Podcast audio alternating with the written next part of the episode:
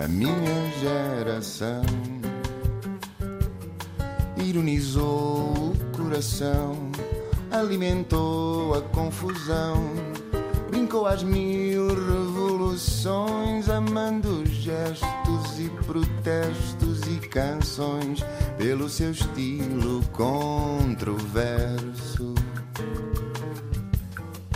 Este país também é para novos e é por isso que recebemos em estúdio um ícone da divulgação da matemática em Portugal e no Brasil. Nasceu em 98 em Guimarães e frequentou a mesma escola do primeiro ao 12 ano, o Estrenato Delfim Ferreira, em Ribadave, que já não existe devido ao fim do contrato de associação.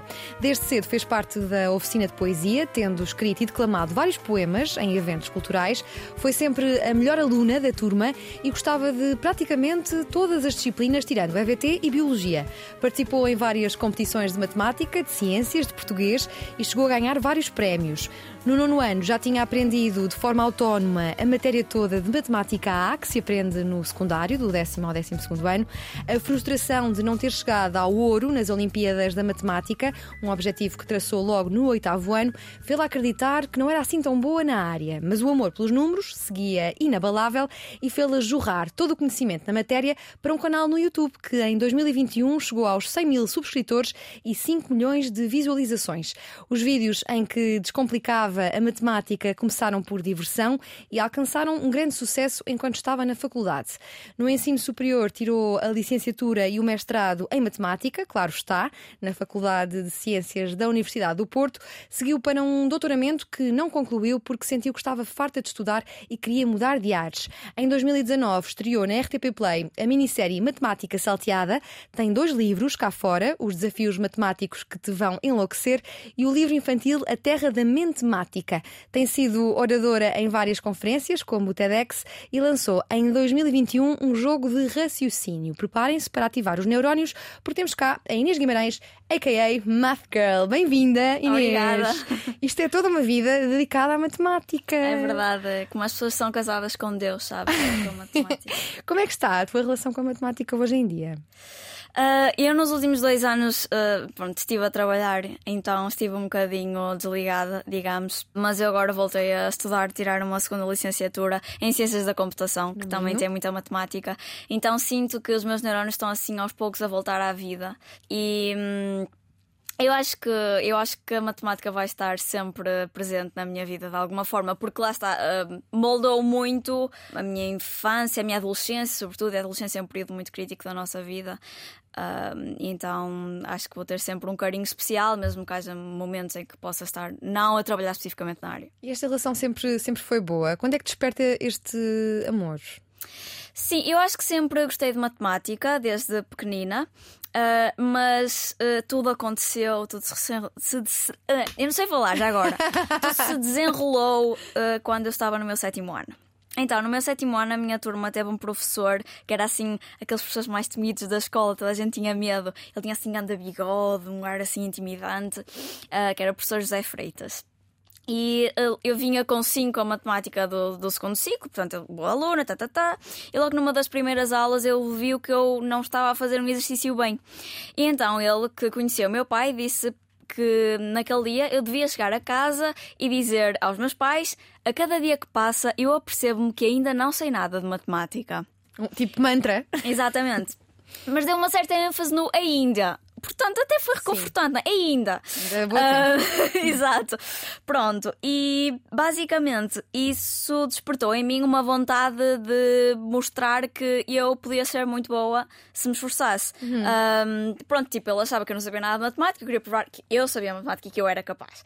Então comecei a estar todos os dias, modo hardcore, uh, tal, tal, tal, tal, tal, sempre, e pronto, foi um bocado a partir daí que a minha paixão pela matemática começou. E um, embora eu na altura tivesse muito medo do professor no início, Sim. acabou por ser eh, dá-nos super bem e acabou por ser mesmo uma influência Sim. muito positiva. Mas este amor pela matemática não depende muito também mais do que um professor temido, um professor que explique bem a matéria? Sim, um, imagina, este professor um, ele era diferente dos professores normais. Eu sinto muito que, em geral, um professor está preocupado em que todos os alunos cheguem à média, ou seja, evitar alunos maus, não é? Tentar que todos consigam chegar ali a um patamar razoável. Este professor, ele tinha um foco específico que era pegar nos alunos que já eram bons e torná-los excepcionais. E depois ele gabava-se muito de alunos que estavam na NASA porque se esforçaram e não sei o quê. Falava assim muito bem de alunos que, que tinham bons resultados a matemática. Portanto, a característica realmente que, que marcou isto foi, foi essa, porque muitas vezes eu acho que os bons alunos acabam de ser esquecidos, não é? Tipo, ok, eles já têm boas notas, não lhes vou dar atenção. Mas a professor não, este professor punha os alunos com piores resultados atrás da sala, os alunos com os melhores resultados à frente e tentava criar máquinas autênticas. Porque é que a matemática é provavelmente a disciplina que mais leva uh, os estudantes para as explicações? No meu tempo era assim. Sim, um, Ok, então, em primeiro lugar, eu acho que temos de desmistificar uh, aqui a questão de a matemática é disciplina onde há piores notas, porque eu não acho que seja necessariamente. Há, há mais notas a fisicoquímica, há mais notas a biologia, uhum. um, só que a matemática acaba por uh, levar com a porrada toda. Mas a matemática tem uma particularidade que é uh, o facto de ser abstrata. Ela só existe na nossa cabeça, não é uma coisa que as pessoas possam ver, não podem tocar. Uh, e eu sinto que isso afasta logo muito as pessoas. Uh, além disso, eu acho que um bom professor de matemática faz toda a diferença. Se o professor não explicar bem, um, a pessoa não vai gostar, não vai aprender e acima de tudo há, uma, há um fator que eu acho que é determinante é a matemática tem uma capacidade uh, que nenhuma outra área tem que é de fazer uma pessoa sentir-se burra. Estás a perceber?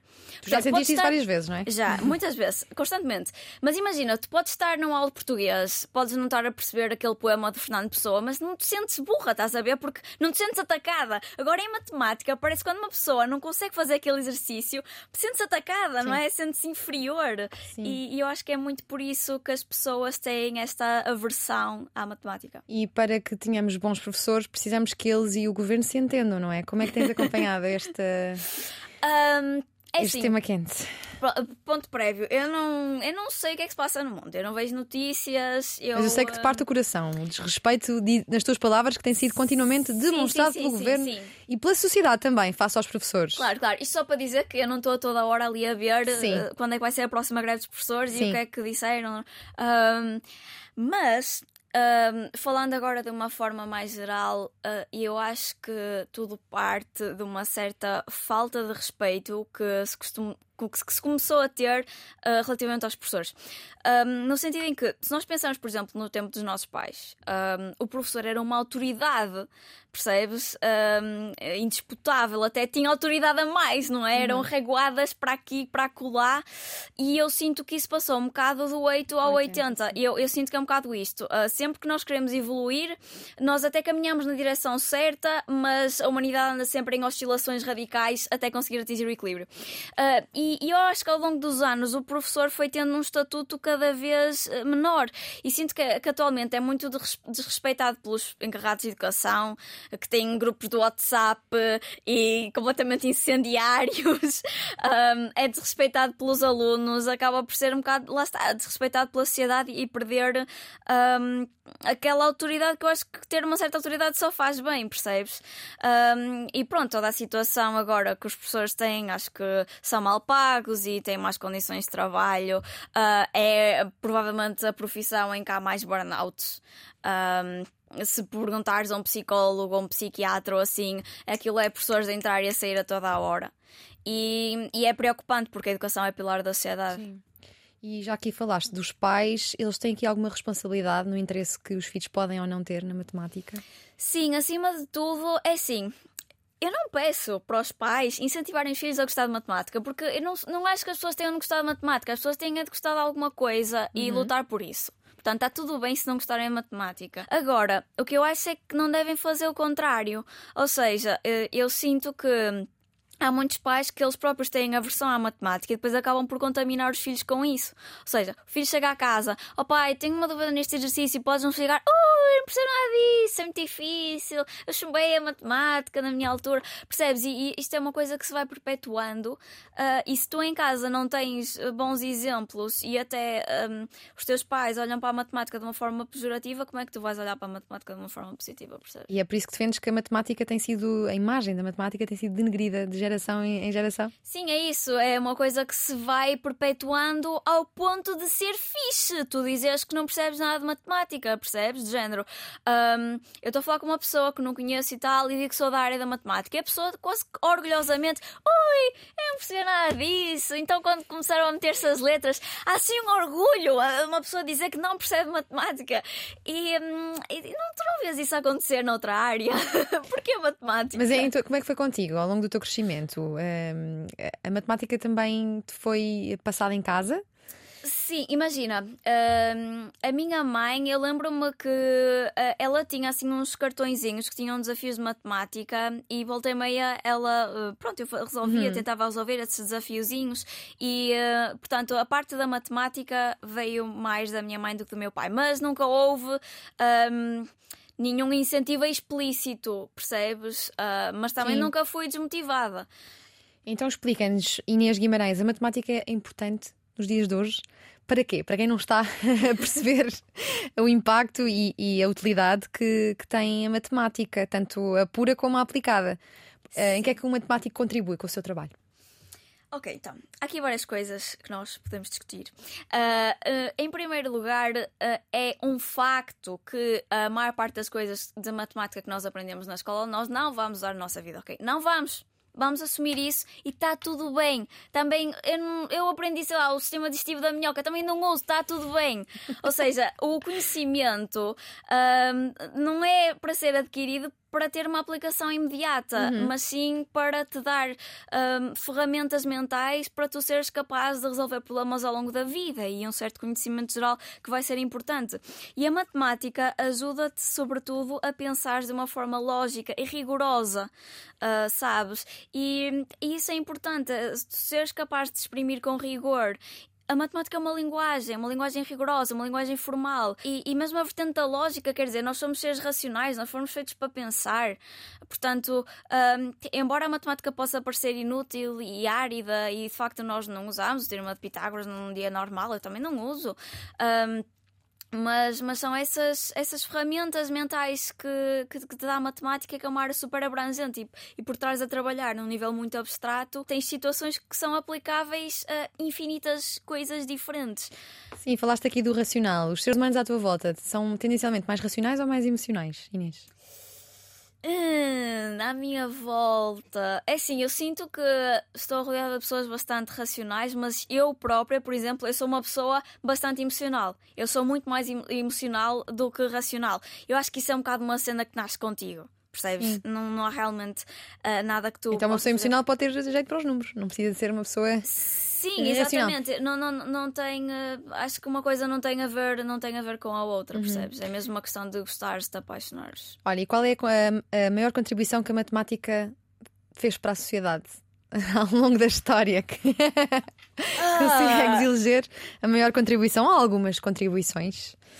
Ok, então assim está-me a surgir coisas óbvias, não é? Se, se, nós não começássemos a contar ovelhas, sim, não adormecíamos. É Mas pronto, atualmente, por exemplo, é, é, muito fácil dar exemplos a nível da informática, uh, sei lá, a segurança informática. Uhum. Quando estás a fazer uma transferência planeta ou assim, que é garante que um hacker não vai aceder aos teus dados, é criptografia. E a criptografia é assente em técnicas matemáticas, conhecimento que já existe, sei lá, desde o século XVIII, mas que só agora é que tem uma aplicação no desenvolvimento dos computadores. Isto é uma coisa que acontece muito em matemática. Tu tens matemáticos a trabalhar N tempo um, numa, num assunto que tu achas que nunca na vida vai ser aplicado, não lembra ao menino Jesus, e depois chega uma altura em que ele encontra uma aplicação. E, por exemplo, isso ocorre muito com uh, teoria de números uh, e criptografia hoje em dia. Sim, e aproveitando que falaste aqui da, da, tecnologia, ela também está ao serviço da matemática. Eu sei que tu olhas para a tecnologia evoluir muito rápido e estás de alguma forma preocupada com, com a forma como isso pode interferir no nosso, nosso bem-estar e, e, com uhum. uma difícil, talvez, adaptação do ser humano a esta evolução tão rápida. Mas não foi a matemática que contribuiu para, para esta situação onde estamos agora. Sim, exatamente. A matemática é indispensável um, para, para a informática, para, para a computação e tudo mais. Uh, e, há, e há uma simbiose entre as duas áreas, entre a matemática e a informática. Ou seja, não só a matemática é super útil para a informática, como a informática agora é super útil para a matemática. Tu consegues verificar usando um computador, um, sei lá, imagina por exemplo, eu vou começar a falar muito, mas. Dá exemplos, dá exemplos, fala muito. Não. Eh, há um teorema que é o teorema das quatro cores. Um, que diz que basicamente, se tu tiveres um mapa uh, de uma região qualquer, pode ser um mapa do mundo, pode ser um mapa de um país em específico, dos seus distritos, o que quer que seja, tu consegues colorir esse mapa usando apenas quatro cores, de forma a que uh, países que tenham uma fronteira em comum tenham cores diferentes. Isso é o teorema das quatro cores. E, e, esse teorema foi aprovado pelos matemáticos não sei quando, um, mas é uma prova muito controversa porque ninguém sabe como provar o teorema sem usar um computador. Ou seja, foi uma, uma prova que uh, teve de recorrer a um computador para pôr o computador a analisar, sei lá, milhares de casos, de configurações de mapas uh, para demonstrar esse teorema. Ou seja, chegamos a um ponto em que a matemática dá vida à informática, mas a informática também está a ter imensas contribuições Sim. para a matemática porque os computadores conseguem fazer cálculos em milionésimos de segundo. Sim, e esta desconexão que a tecnologia pode proporcionar em relação às pessoas que estão sobrebadas com ela e desconectam-se da realidade, ou também uh, sobrecarga ou dependência excessiva uh, de dispositivos digitais. Gostava de perguntar sobre os algoritmos uh, que, que, maximizam a captura da nossa atenção, que são também eles um produto sim, da matemática. Sim, sim, sim. Pois, isso, isso, é verdade. As coisas que te afligem é que... têm origem na tua maior paixão. Pá, é para o bem e para o mal, uma pessoa não controla. Um, uh, ah, mas a verdade é que. Um, quando nós estamos na, na, internet está tudo otimizado para nos fazer tentar fazer passar Sim. o máximo de tempo lá e mesmo os algoritmos de recomendação sei lá, estás a fazer compras uh, na Temu ou no AliExpress ou no que quer que seja e aquilo sabe-te recomendar exatamente aquilo que tu estás à procura uh, mesmo as pesquisas uh, no Google ou a Amazon um, são tudo algoritmos que, cujo único propósito é fazer-te comprar mais e mais e mais e tentar reter-te o maior número Sim. de tempo possível, mesmo plataformas de, de streaming. Um, algoritmos esses que são efetivamente baseados na matemática, e agora, claro que também há muito machine learning à, à, à mistura, um, mas lá está. Uh, Claro que uma ferramenta tão poderosa como a matemática tanto pode ser usada para o bem Sim. como para o mal. Embora, quer dizer, isso não é assim uma aplicação maléfica. Quer dizer, Sim. faz mais ou menos sentido que, que seja assim. Agora, cabe-nos também um bocado a nós uh, saber que estamos a ser manipulados. Deixaste o YouTube. Uhum. Alguma... Mais ou menos, Tem... eu deixo e volto, Voltas... deixo e okay. volto. Mas teve é. alguma coisa a ver com esta, com esta sobrecarga de digital que nos assoberba e que tira muita da nossa energia? Talvez uma pessoa, quando lá está, quando está exposta, uma pessoa recebe tanta informação e tantas mensagens muitos e tanta estímulos. coisa, muitos estímulos, muita coisa a acontecer a, a, ao mesmo tempo. Um, e, e, isso não é algo natural para o ser humano. O que me preocupa é que parece que a tecnologia está a evoluir tão rapidamente que nós não temos tempo para nos adaptar. Uh, a nossa espécie existe há muito tempo. Uh, nós éramos caçadores-coletores, depois passamos a ser, sei lá, agropecuário e não sei o quê. Mas nós fomos feitos para essas coisas e nós vivemos num mundo agora cada vez mais artificial e eu sinto que o nosso cérebro um, e o nosso corpo, não sei, tudo, nós não estamos preparados. Eu sinto que nós, embora o ser humano seja ótimo a adaptar-se uh, a novas situações, a mudança Sim. está constantemente a acontecer e por isso é que também nós proliferamos da maneira que proliferamos. Mas, mas acho que faz-nos bem nós refletirmos um bocadinho sobre a direção das coisas e parar quando sentirmos que a tecnologia nos está a controlar, mais do que nós a controlar. Sim, e se tu pudesses criar uma fórmula mágica que resolvesse um problema comum da vida, qual é que seria o problema? E, e, e não sei se te posso perguntar pela fórmula também. Ai, essa pergunta é muito difícil. A matemática poderia resolver, por exemplo, o problema da habitação? Eu não acho que seja a matemática. Fazendo levantamento dos números. É assim, eu não acho que seja a matemática que resolve esse tipo de problemas. A matemática, uh, dentro da matemática, existem ferramentas que nos permitem resolver uma parte desses problemas, mas depois, uh, sei lá, 90% é o fator humano, porque as pessoas é que tomam decisões e é muito. pá, é preciso bom senso acima de tudo, é preciso. As pessoas têm de se lembrar que somos todos humanos, nós não somos máquinas. Um, e, e aí que, a, que o lado emocional do ser humano deve mostrar que. hum, Deve mostrar o seu forte, não é? Uh, a humanidade consegue fazer coisas incríveis quando se, quando se une. E, e nós temos, lá está, temos um poder para fazer coisas incríveis no bom sentido e para fazer coisas incríveis no mau sentido. A matemática, quando muito, fornece-te ferramentas, mas não vai resolver problema E nenhum. qual por si é, qual é a tua equação matemática favorita? E porquê? Epá, eu, São tantas que tu nem consegues decidir. Não, eu não acho que tenha assim propriamente uma, uma equação, eh, uma equação favorita. Lá está, também eh, nos últimos tempos tenho andado um, um pouco desligada da matemática. Tipo, tenho teoremas eh, que, acho, que acho piada, por exemplo, este teorema das quatro cores eu acho que é fascinante e outros teoremas parecidos, mas. ahm, a matemática é uma área tão vasta. Eu sei que as pessoas que não são da área podem não ter muito bem esta noção, mas há áreas da matemática em que tu praticamente não vês equações. Um, e, e- isto é uma coisa que eu costumo dizer às pessoas. Há pessoas que dizem, ah, eu não gosto de matemática. Eu, mas tu tens noção, de, tu sabes o que é matemática? É que há tantas áreas da matemática. É que eu acho que é quando se chega às equações mesmo. Sim, mas tipo, isso faz parte da álgebra, que é uma área da matemática. Também tens a geometria, tens a teoria de números, tens a estatística, tens coisas mais viradas para a computação. É uma área tão vasta que uma pessoa dizer que não gosta de matemática é o mesmo que tu dizeres não gosto de peixe quando só comeste bacalhau. Estás a perceber? Ahm, E tu já aqui falaste várias vezes da, da computação. Tu estiveste até há bem pouco tempo na, em SICO, primeiro como embaixadora, depois como diretora executiva. E para quem não sabe, a SICO é uma associação sem fins lucrativos com o objetivo de criar condições para que venha a existir uma disciplina obrigatória de computação do primeiro ao décimo segundo ano de escolaridade. Como é que vai esta luta? Vai bem, vai muito bem, felizmente. Ah, claro que estão sempre a, a surgir obstáculos e eu acho que Portugal é um país particularmente difícil para se fazer coisas diferentes. Ahm, mas ahm, a- em Cico é um sonho, basicamente. Ela começou ah, em, em 2019 e no primeiro ano do. Nós estamos a fazer projetos pilotos com escolas. No primeiro ano nós tivemos 172 alunos, no segundo ano tivemos 800 e tal. Ah, e no terceiro ano, que foi o ano passado, já tivemos tipo 2 mil e tal. Ah, e este ano, eu não sei bem os números, mas são mais de 10 mil, ou seja, está a crescer. As escolas estão a aderir muito bem. Toda a gente adora o projeto, toda a gente quer ter o projeto. Então explica aqui ao nosso Ministro da Educação porque é que ter uma disciplina obrigatória de computação do primeiro ao décimo segundo ano de escolaridade traria grandes vantagens? Ok, então, em primeiro lugar, nós vivemos rodeados de tecnologia e a computação é a base. ahm, é o corpo de conhecimento que nos, perce- que nos consegue eh, fazer perceber Sim. como é que as tecnologias baseadas em computadores funcionam. Portanto, eu acho que é um conhecimento que é fundamental. Muito mais fundamental do que se calhar outras coisas. Pronto.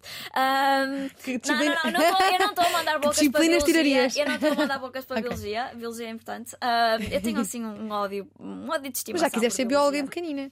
Já, mas Depois eu não passou. sabia o que era biologia. Eu, eu, eu gostava muito de ciências antes, eh, só que depois, quando chegou mesmo a biologia, biologia, hum, não. E depois também é um bocado com a matemática. Ahm, a, forma como nós ensina- ensinamos computação ah, tem alicerces na matemática e no português, ou seja, ah, porque nós, ah, para conseguirmos comunicar com o computador, nós temos de ter a sua linguagem, que Sim. na sua base é uma linguagem binária. Depois, claro que tens linguagens de programação de baixo nível, alto nível e toda essa miríade de, de linguagens. Mas acima de tudo, é importante nós, eh, nós sermos rigorosos eh, quando estamos, a, por exemplo, a programar um computador, porque um computador não pensa, um computador não percebe que tu, ah, eu disse aquilo, mas eu queria dizer aquele outro, percebes? Então, ahm, ajuda, a computação ajuda-nos muito também a trabalhar o raciocínio lógico, a capacidade de nos expressarmos de forma rigorosa, e isso é só importante para a nossa vida. Ahm, e, e- e também eu acho que os alunos merecem e têm o direito de saber uh, como é que devem usar os computadores para seu bem, uh, como é que a computação influencia todas as outras áreas de conhecimento. E, mas o mais básico é perceber como é que os códigos QR funcionam. Percebes? Por Mas exemplo, achas que a, a disciplina TIC então não é suficiente? Não, uh, nós não temos nada a ver. Aquilo que nós fazemos. Fazíamos, já não estou lá. Nem SIC não tem nada a ver com o que se aprende em TIC. Eu acho que são as duas importantes, sim. Eu não estou a dizer que TIC deva deixar de existir, pelo contrário. uh, há muito esta cena de ah, geração dos nativos digitais, eles já nascem a saber manipular um computador. Não. Os miúdos sabem muito bem manipular telemóveis e tablets que são touch. Levas para um teclado, esquece. Não sabem. Não sabem pôr acentos, não sabem pôr um parêntese reto, não têm destreza nenhuma do teclado porque eles são muito mais da geração de cenas touch. Portanto, TIC é importante para saberem trabalhar num computador, para saber escrever um texto em Word, um PowerPoint, navegar na internet, todas essas coisas. Isso é importante porque ninguém nasce com esse conhecimento, contrariamente à expressão nativos digitais. Uh, mas em computação, nós temos uma abordagem muito mais científica, percebes? Muito mais matemática. É como é que a linguagem binária funciona, um, como é que os algoritmos funcionam.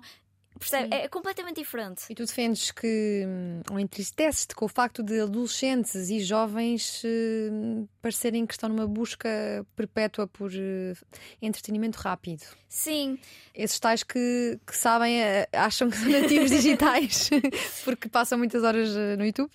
sim, é assim, eu, eu não os censuro porque é algo uh, muito atraente para o nosso cérebro, não é? Nós estamos ali a fazer scroll no Instagram ou no TikTok, estamos entretidos, não pensamos nos nossos problemas da vida, é ali dopamina instantânea, recompensa instantânea. E temos pessoas a estudar user experience para que Exatamente. nós Exa- ainda mais. sejamos cada vez mais Cada vez mais. viciados. Pronto, mas isso não faz bem, não é? Ah, isso não, não faz bem, não faz bem a ninguém. Um, e e eu, eu penso que há muitos fatores a influenciar isto, mas eu acho que de facto as novas gerações estão um bocado sem saber o que fazer à vida. Não têm assim nenhum propósito, sinto que não têm nada por que lutar. Acho que nós precisamos mesmo de colocar novos desafios à- às novas gerações. Mas opá, se tu pensares, faz algum sentido, porque sei lá, um jovem ou adolescente hoje em dia, ele pensa: o que é que acontece se eu não fizer nada? Acontece nada. Tu, quando eras pequenina, querias ser reformada. Exatamente. Não fazer nada. queria, queria, queria para não fazer nada. Ahm, quer dizer, uma pessoa que não faça nada, quer dizer, eu vou ficar sem casa? Não, vou continuar, tenho, vou continuar a ter um teto. Eu vou passar fome? Não, vou continuar a ter comida. Portanto, se eu não fizer nada, está tudo na boa. Sim, olha Inês, qual foi o, o problema matemático mais estranho ou enigmático que já encontraste? Lembras-te? Não? Não te lembras? Terá sido talvez as Olimpíadas da Matemática? Ah, ui, as Olimpíadas, isso foi, foi uma, uma valente jornada. Meteste na cabeça que querias ganhar o ouro das Olimpíadas e estavas no oitavo ano. Sim, e, e lá está.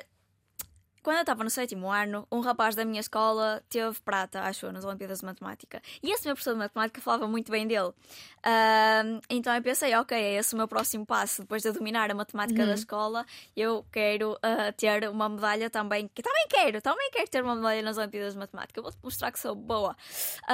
E então eu comecei a trabalhar arduamente para esse propósito. Ah, todos os dias eu resolvia imensos problemas. Durante as férias de verão também non-stop. Uma obsessão completa. Eu ia aos restaurantes, eu, ah, enquanto a comida não chegava, eu estava a resolver problemas e quando acabava de comer, eu continuava a resolver problemas. Eu não falava com as pessoas, vivia para aquilo.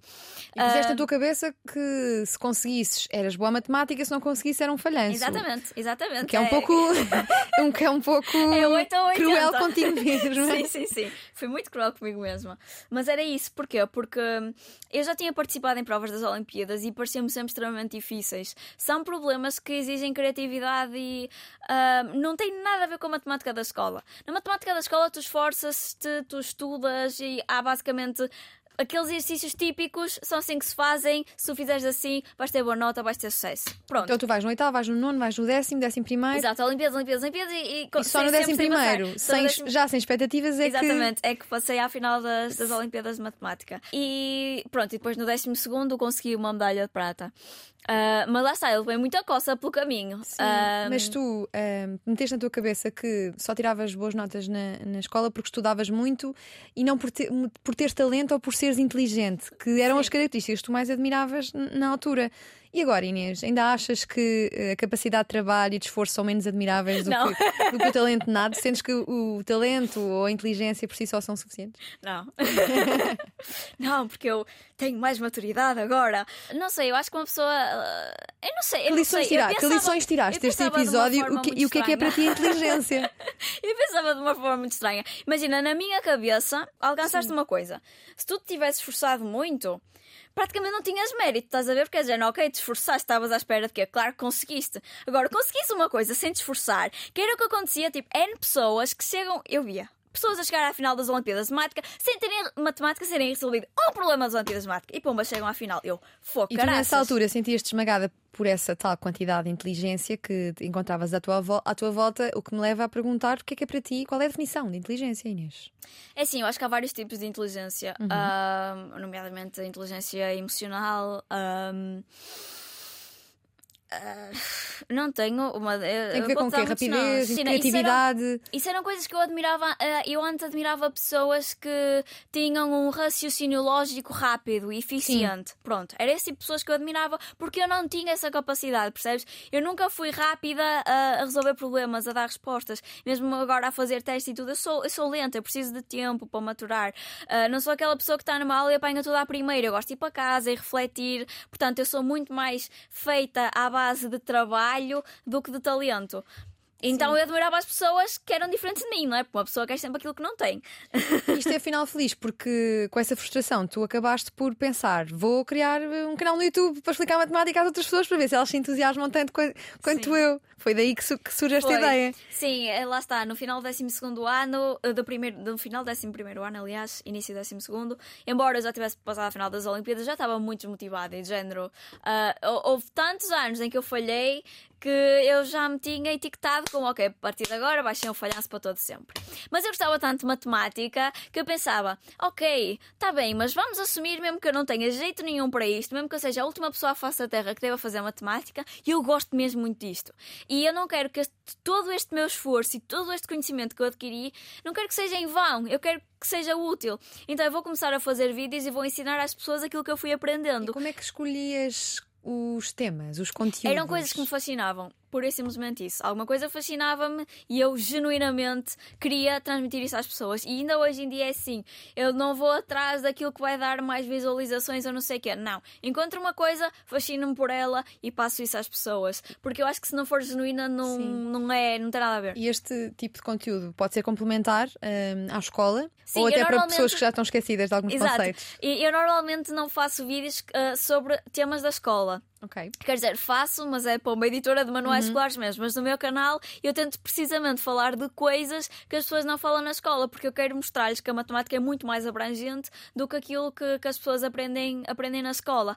Em todo o caso, eu acho que eu acho que é positivo para, para os alunos verem estes vídeos, mesmo não sendo sobre coisas da escola. Lá está, porque pode-lhes dar uma motivação extra e uma visão diferente daquilo Sim. que é a matemática. E qual é que achas que é o conceito matemático mais hum, mal compreendido uh, e que gostavas de ver melhor esclarecido? Há um, um uma coisa particularmente complicada, muito tricky mesmo. Aliás, duas: percentagens e probabilidades. Uhum. Uh, é, é, porque eu acho que são assim as, as áreas da matemática em que há mais resultados contraintuitivos. Tens que dar um exemplo? Eu vou dar-te. Uh, então, é o famoso paradoxo da melancia. Hum. Tens uma melancia que pesa 1 um kg, ok? E, e a melancia, no seu estado natural, tem 99% de água. Tu foste comprá-la ao supermercado, meteste-a na mala do carro e esqueceste lá dela. Então, quando tu voltas, ela já só tem 98% de água. Ou seja, a melancia inicialmente tinha 1 kg e 99% de água.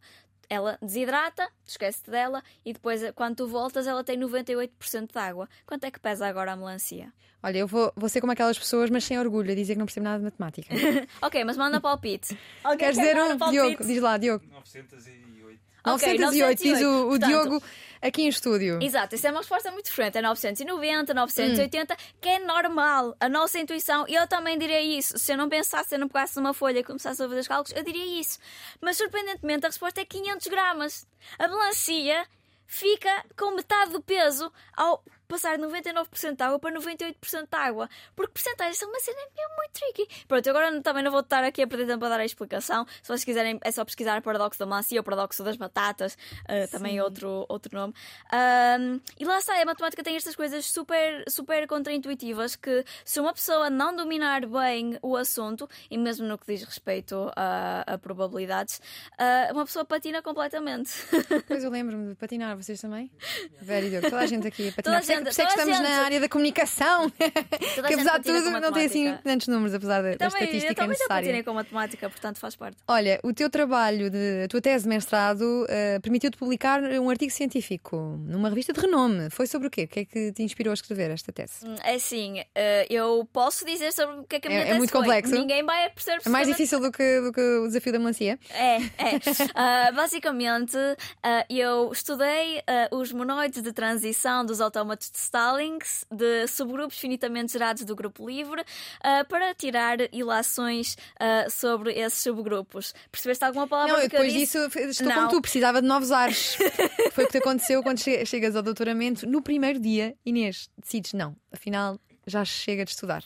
É, exatamente, lá vou eu, toda contente, primeiro dia de doutoramento. Um, Tive a primeira aula, imagina, eu já tinha bolsa de doutoramento, já tinha tudo, estava tudo tranquilo.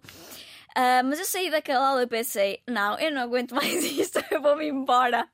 E, e ausentei-me dos estudos durante e, dois anos. Exatamente, e deixaste de ser aluna, mas passaste a ser professora uh, de uma turma do oitavo ano. É fácil ensinar matemática uh, e computação a quem não está tão interessado quanto tu? Não é, não é, não é para mim e não quero repetir a experiência.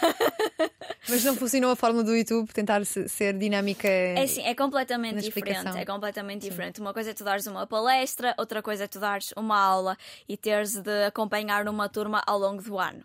Primeira aula, ainda te respeitam. Segunda aula, ah, espera até eles terem à vontade comigo. E é assim, o meu problema é que eu não, eu não não gosto de me impor, não gosto de exercer autoridade, percebes? É do género, ok, eu vou respeitar os alunos, eu espero que eles me respeitem a mim. Mas uhum. não, eu sou aquela professora fixe que eles só querem falar e atirar borrachas pelo ar e assim, estás Imagino, a perceber? Sim. E depois eu não consigo ganhar o respeito deles porque eles olham para mim e eu sou só uma colega, não sou a professora. E pronto, exatamente, eles não me respeitavam um, e eu não me conseguia impor, portanto eu só abandonei. Sim, e eu sei que agora estás numa fase em que não sabes muito bem o que has de fazer fazer, já sabemos que estás a fazer um mestrado, não, não, licenciatura, não, segunda licenciatura. De Ciências da, da, da, da computação, Sim, não é? Exatamente. Uh, isto é interessante porque hum, pessoas precoces, como tu, diria que és uma pessoa precoce, especialmente na matemática e no conhecimento, costumam passar por, por, estas, por estas fases. Já li alguma coisa sobre isso, que as pessoas ditas sobredotadas hum. precisam uh, também elas de, de, um tempo, especialmente quando crescem, na fase adulta. pois, sim, e hum, imagina, uh, no meu caso, como eu andei tantos anos, eu andei muitos anos dentro de uma cúpula chamada uhum. matemática, portanto Estás a ver isto? Onde nós estamos, este estúdio? Eu vivi uhum. aqui, eu vivi aqui a minha adolescência, eu vivi aqui os meus anos de licenciatura. E eu acho que, sobretudo a adolescência, isso são coisas que eu só uhum. começo a perceber recentemente. É muito importante para te moldar enquanto pessoa, para tu te desenvolveres mesmo a nível social, a nível emocional e tudo mais. E como eu vivi enfiada no buraco a resolver problemas de matemática, eu não fui exposta ao mundo, eu não fui exposta a problemas que devia ter sido. Então é basicamente como tu tens varicela aos 40 anos, percebes? É bom é teres varicela quando és miúdo, despachas logo aquilo. Depois quando tens varicela mais tarde vai-te custar mais. Pronto, e é basicamente isso que eu estou a passar agora. E este, um... este respeito, escreveste um poema, não deves saber de cor, pois não? Então eu vou convidar-te para leres o teu poema. Ai, porque é que eu faço isto a mim própria? Para os nossos microfones. Números e poesia, uma bela combinação. Dizem que no universo conhecido, por alguns adorado, por outros temido, o número de átomos é de um tredecilhão. Um seguido por, 8, por 78 zeros, supondo os cientistas sinceros, inimaginável vastidão. De acordo com as computações, são da Terra 100 octilhões, parece um número sem fim. 500 milhões de quilómetros quadrados, 60 dos quais podem ser habitados, mas não há espaço para mim. Esta questão de não haver espaço para ti é, reflete essa ideia de, de não saberes muito bem o que é que há para além da matemática ou depois da matemática? Uh, sim, Uh, quer dizer, uh, lá está, eu sempre ao longo da minha vida me senti um bocado misfit, uh, ou seja, não encaixar em nenhum lado. Se calhar até é uma coisa normal as pessoas sentirem-se, não é? Ai, eu sou diferente, também não quero dizer, ai, eu sou diferente dos outros. Mas pronto, sempre senti um bocado, não sei, porque tipo, eu gosto de, gosto de, de muita coisa, mas depois também não gosto de nada e farto-me das coisas muito depressa. Se eu não estou constantemente a ter desafios novos e a fazer cenas diferentes. Eu não sei o que fazer à vida. Mas há, mas há algo a aprender com o estoicismo, ou não, Inês? que é uma filosofia que tu aprecias, apesar de considerares que, que é difícil Sim. de ter em prática. Sim, aquilo que eu admiro no estoicismo é que eu acho que são as características precisamente que eu não tenho. Um, nomeadamente, lá está, como eu disse, eu sou uma pessoa muito emocional. Eu, acontece uma coisa e eu reajo logo emocionalmente. E o estoicismo diz: não, uh, tu não és as tuas emoções. És tu... impulsiva. Exatamente. Uhum. Um, e, e, e, o estoicismo também é muito sobre não te preocupes com aquilo que tu não podes controlar. Se tu não podes controlar, então também isso, isso não merece ocupar espaço na tua cabeça. Estou sempre a preocupar-me com tudo. Quero o controle quer eu no controle, mas acho que lá está. Um, eu gosto de ler coisas sobre, sobre estoicismo. Uh, confesso que não tenho posto em prática porque é bastante complicado. Uh, mas acho que, que é uma filosofia de vida que te traz muita tranquilidade. Um, e sinto que precisava ser mais estoica Sim. no meu dia a dia. Se tivesses de criar uma fórmula para descrever a tua personalidade, Quais seriam? Quais, é, temos aqui uma especialista, não é? Quais é que seriam as, as variáveis e as operações que usarias? Para fecharmos, Inês. Eu vou dizer que a minha vida é só tipo, ok, uh, seno, seno de X ou cosseno de X é, é uma função que vai assim. Tem altos e baixos. E vai ser sempre assim. Eu tenho só de aceitar que vai ser sempre assim e uh, tentar tirar o melhor partido disso e que a minha felicidade seja exponencial. É uma forma que, podemos, que se aplica a todos nós. Obrigada, Inês. Quando andava no infantário e lhe perguntavam o que queria ser quando fosse grande, respondia que queria ser reformada para não ter de trabalhar. Mas cresceu e tem contribuído para que as pessoas desenvolvam uma relação mais positiva com a matemática, a computação e o conhecimento em geral. No ano letivo de 2020-2021, tornou-se embaixadora da ENSICO, uma associação sem fins lucrativos cujo objetivo é criar as condições para que venha a existir uma disciplina obrigatória de computação do primeiro ao 12 ano de escolaridade. Em 2022-2023 assumiu o cargo de diretora executiva da associação, deu aulas de computação a uma turma do oitavo ano do Colégio Nossa Senhora de Lourdes, no Porto, e também nessa altura começou a fazer vídeos de conteúdos escolares de matemática para os manuais digitais da Leia, uma colaboração que se mantém. Preocupa ver jovens e adolescentes amorfos numa busca perpétua por entretenimento rápido, defende que a matemática tem sido denegrida de geração em geração e gostava que os pais fizessem um esforço consciente para incutir nos filhos o gosto por aprender, por descobrir coisas novas. Parte do coração o desrespeito que tem sido continuamente demonstrado pelo governo e pela sociedade em relação aos professores, mas a vida não é só números, é também letras e poesia, e por isso fica indignada com a quantidade de erros ortográficos e gramaticais que as pessoas dão. Deste lado, partilhamos da indignação, pedimos mais cultura e mais educação e só podemos agradecer à Inês Guimarães, Math Girl, pela última hora de conversa na Antena 3 e na RTV3. Inês, obrigada. Muito obrigada. que vamos fazer?